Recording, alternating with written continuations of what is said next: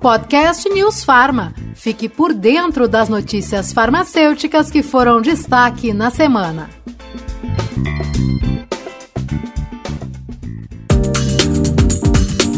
Olá, seja muito bem-vindo, seja muito bem-vinda ao nosso segundo podcast do mês de maio.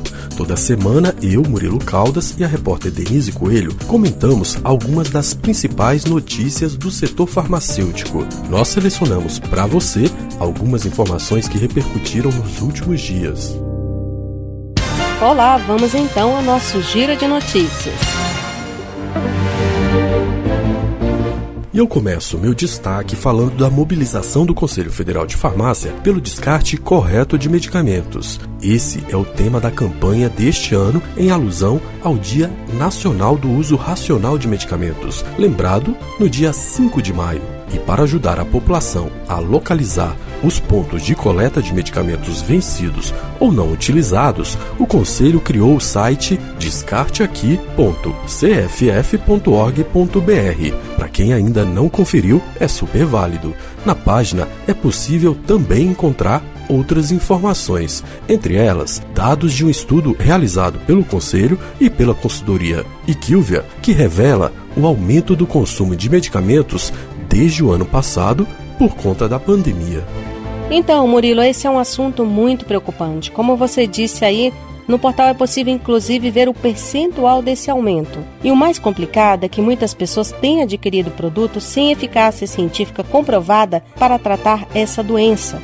Só a ivermectina teve aumento de mais de 800%. O problema é que as pessoas tomam o medicamento para prevenir Covid e sem acompanhamento e orientação adequada. E todo medicamento, mesmo aqueles que não precisam de prescrição médica, podem ter efeitos adversos, ou seja, inesperados, e trazer prejuízos à saúde. Verdade, Denise. E essa questão foi discutida em live promovida pelo Conselho Federal. No evento virtual, o farmacêutico Javier Gamarra, que é professor universitário na Uniandrade, lá em Curitiba, no Paraná, mestre em gestão ambiental e membro do grupo de trabalho sobre fitoterapia, homeopatia e medicina tradicional chinesa do CFF, lembrou que o Brasil é um dos principais mercados de medicamentos do mundo. Com esse alto consumo, o país também é responsável por gerar entre 10 e 20 mil toneladas de lixo das sobras desses produtos, resíduos que, muitas vezes, são descartados de forma inadequada. E outra pesquisa realizada pelo CFF com o Instituto Datafolha em 2019 revelou que 76% dos entrevistados jogavam sobras ou medicamentos vencidos no lixo comum, pias, vasos sanitários ou no tanque. E eu separei um trecho aqui para vocês ouvirem o que disse a sanitarista e doutoranda em saúde pela Universidade de Brasília, Raíssa Ramos. Ela apresentou estudos que comprovam esse comportamento e alertou para o impacto ambiental e social dessa prática. Tem estudos que falam sobre a água do Distrito Federal, que é contaminada por resíduos químicos, né, do grupo B, que são os medicamentos, peixes mais fêmeas do que machos, é, tá havendo uma feminização, né, desses peixes. E como eu trabalhei no lixão e nessas cooperativas, eu acompanhava né, o dia a dia desses trabalhadores, desses catadores. Eles usam essas medicações que eles encontram no lixo. Essas medicações, né, que são usadas por esses trabalhadores, oferecem um risco para eles e para a família deles muito grande, né? E eles não têm muito conhecimento. E o professor Javier apontou também alguns entraves e a situação da legislação atual para que esses produtos tenham um encaminhamento adequado. É a chamada logística reversa, que deve envolver diversos atores da sociedade. Eu separei um trecho da fala dele também.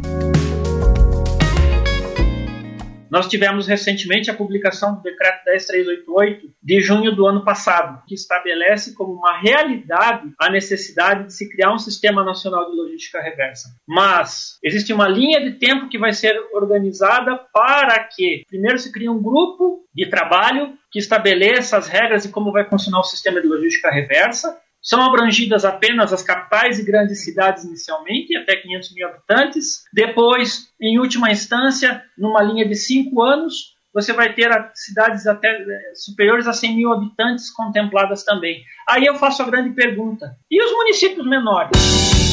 Então, você também pode fazer parte para mudar essa realidade. Quando for jogar medicamentos fora, procure primeiro saber se tem uma farmácia na sua cidade que faz esse tipo de coleta. Lembrando que no site criado pelo CFF, você pode localizar um estabelecimento com coleta mais próximo da sua casa. Repetindo, o endereço é descarteaqui.cff.org.br. E Murilo, outra live que fez sucesso foi a que tratou das vacinas contra a Covid-19. O convidado desta vez foi o gerente de medicamentos e produtos biológicos da Agência Nacional de Vigilância Sanitária, o farmacêutico Gustavo Mendes. Ele reforçou a importância da farmacovigilância para o acompanhamento dos efeitos adversos de medicamentos e vacinas. Ele ressaltou que o acompanhamento é feito pelo sistema de notificação Vigimed pelo portal da Anvisa. Por isso, a importância de profissionais da saúde e a própria população repassarem informações à agência, já que um medicamento ou mesmo uma vacina podem apresentar efeitos inesperados e não identificados nos ensaios clínicos. Por mais que a gente tenha os estudos clínicos mostrando que não há nenhuma questão de segurança crítica na decisão da aprovação, não são incomuns casos em que a gente precisa rever a nossa decisão. Eu estou 18 anos na Anvisa, eu já vi alguns casos que a gente teve que rever uma decisão de aprovação.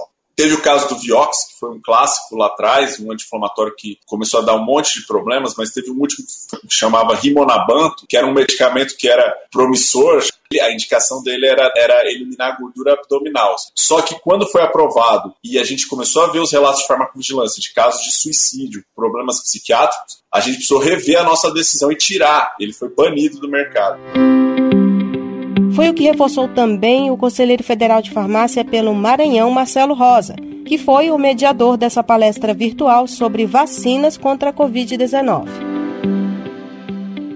É importante falar sobre essa questão da farmacovigilância, porque são produtos novos, né, que foram desenvolvidos num ambiente em que nós tivemos que trabalhar com uma velocidade muito grande para desenvolver as vacinas. As pessoas que estão lá nas farmácias, nos hospitais, nas drogarias e nos serviços de saúde, eles poderiam participar né, dessa farmacovigilância informando efeitos adversos. Denise, o Dr. Gustavo Mendes também apresentou um panorama dos estudos e aprovações das vacinas contra a Covid-19 no Brasil. Ele informou que mais de seis estudos de vacinas contra a Covid estão em andamento ou em análise no Brasil. O farmacêutico ressaltou que o Brasil tem atraído muitos estudos da vacina contra a Covid-19 pela capacidade científica dos nossos centros de pesquisas para apresentarem resultados confiáveis e estudos bem feitos. Quatro estudos já foram aprovados no país: o das vacinas de Oxford, Coronavac, Janssen e Pfizer. Duas delas já têm registro na Anvisa. E recentemente a agência aprovou mais dois estudos de vacinas que usam novas tecnologias. Vamos ouvir o trecho em que ele falou sobre isso são estudos com novas tecnologias, a gente tem visto novas tecnologias surgindo. No caso, foi a vacina da Clover e a vacina da Simios Health, essas duas vacinas estão em estudo aqui no Brasil e elas utilizam tecnologias diferentes que são tecnologias de proteína recombinante. Então, diferente das vacinas de vírus inativado, vacina de adenovírus vetor ou a vacina da Pfizer, que é uma vacina de RNA, agora a gente tem uma nova proposta com essas proteínas recombinantes. Então, temos essa perspectiva e, além disso, temos as vacinas nacionais. Das vacinas nacionais, já são quatro projetos em andamento. A Butanvac, desenvolvida pelo Instituto Butantan em parceria com o Hospital Monte Sinai, e a Versamune, desenvolvida pela Faculdade de Medicina de Ribeirão Preto, em São Paulo, em parceria com a empresa americana Pharmacore.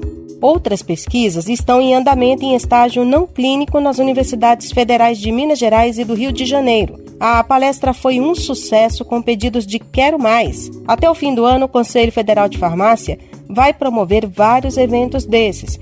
Para não perder e acompanhar, você pode ficar atento às redes sociais do CFF e à Rádio News Farma. Lá no site, além de saber sobre as lives, você pode ouvir as matérias completas.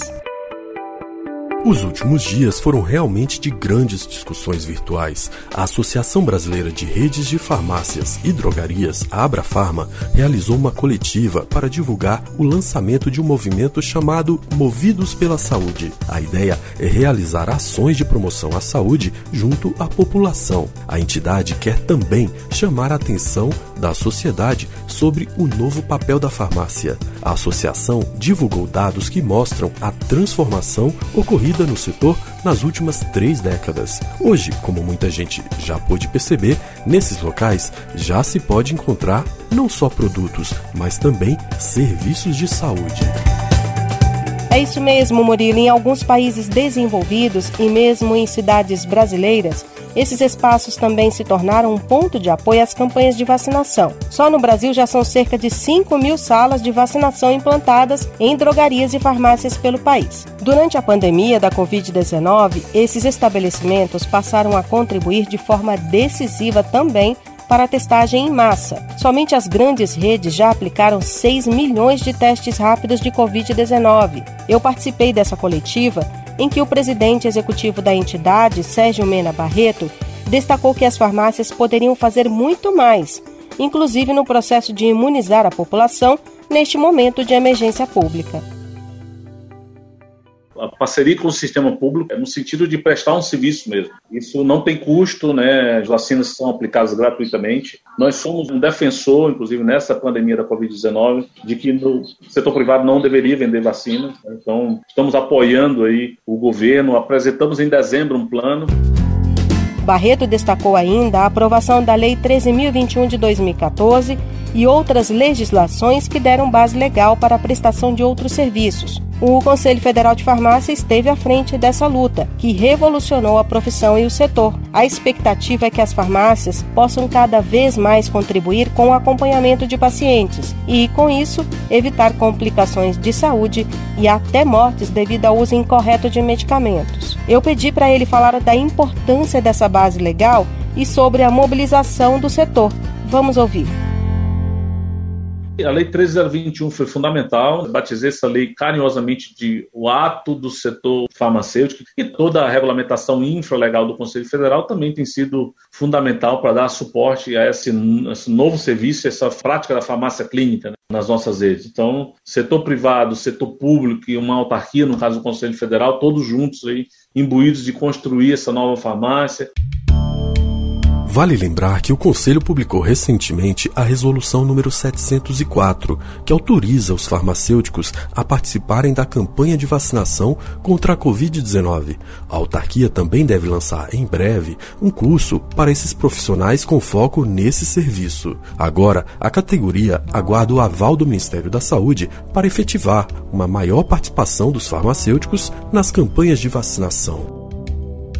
Então, Denise, mais um assunto interessante aqui para fechar a nossa conversa de hoje. Passou rápido, mas se completou um ano da existência do site validador de receitas digitais, uma novidade que facilitou muito a vida dos pacientes no período de pandemia da Covid-19. Na prática, com a prescrição eletrônica, o paciente passou, por exemplo, a poder se consultar com um médico de forma virtual e receber a receita digital em seu e-mail para encaminhar o arquivo à farmácia e realizar a compra do medicamento prescrito. Tudo isso sem sair de casa.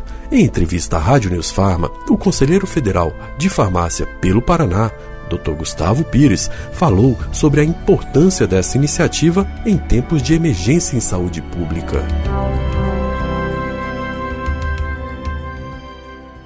Neste primeiro ano de funcionamento do site validador, foi possível facilitar a vida de milhares de pacientes que já utilizam serviços de assistência à saúde remoto, como a telemedicina.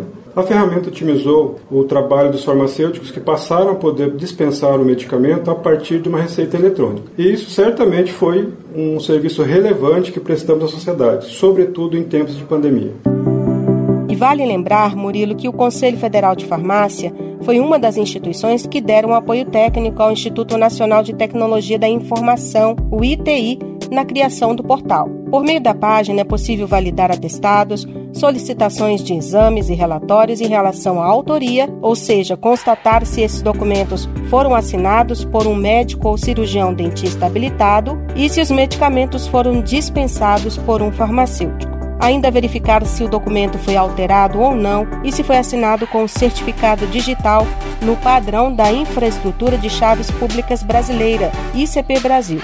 O portal recebe cerca de 100 mil consultas por mês. O endereço é o assinaturadigital.iti.gov.br.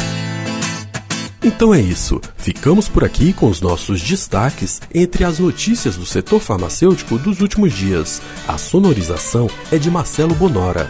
Quer ouvir de novo? Você pode encontrar o nosso podcast nas principais plataformas de áudio e no site da Rádio News Farma. Lá também é possível baixar e compartilhar o programa. E semana que vem tem mais. Até lá. Até lá, uma excelente semana para vocês.